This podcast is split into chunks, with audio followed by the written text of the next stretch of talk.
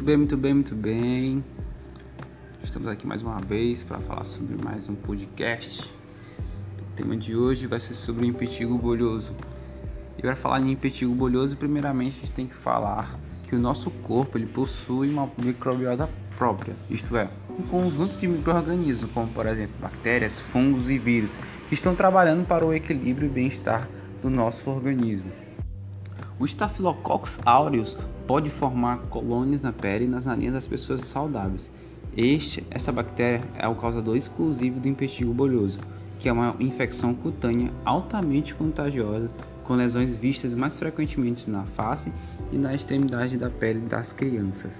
De maneira geral, essas bactérias não fazem mal nenhum para o hospedeiro.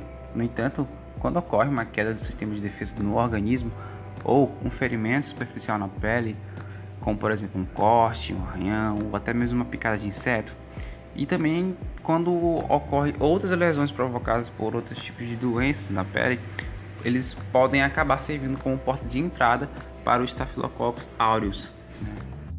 Embora o impetigo bolhoso possa cometer pessoas de qualquer idade, ele é mais comum em crianças entre 2 e 6 anos, especialmente nos meses mais quentes e úmidos do ano, e em ambientes em condições de higiene precárias atenção aos portadores de diabetes ou com sistema imunológico comprometido, pois correm risco maior de desenvolver o impetigo. Os principais sintomas do impetigo bolhoso são a questão do surgimento da ferida e de bolhas com conteúdo amarelado na pele, febre acima de 38 graus, mal-estar em geral, surgimento dessas manchas vermelhas ou crostas na pele após o rompimento dessas bolhas. Já quanto ao contágio, pode ocorrer através do contato direto com as feridas ou com gotículas de secreção nasal das pessoas infectadas, ou ainda por objetos contaminados, como por exemplo roupas, roupas de cama, de banho e brinquedos, objetos pessoais mesmo. O período de incubação varia de 4 a 10 dias. Esta fase é a fase em que o paciente pode transmitir a doença apesar de não apresentar nenhum sinal visível da infecção. Isso lembra um pouco do coronavírus.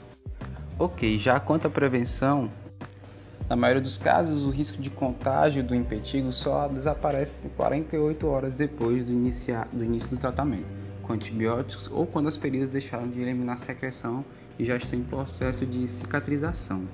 Se fazendo assim necessário, a limpeza das feridas com água e sabão e remoção das crostas.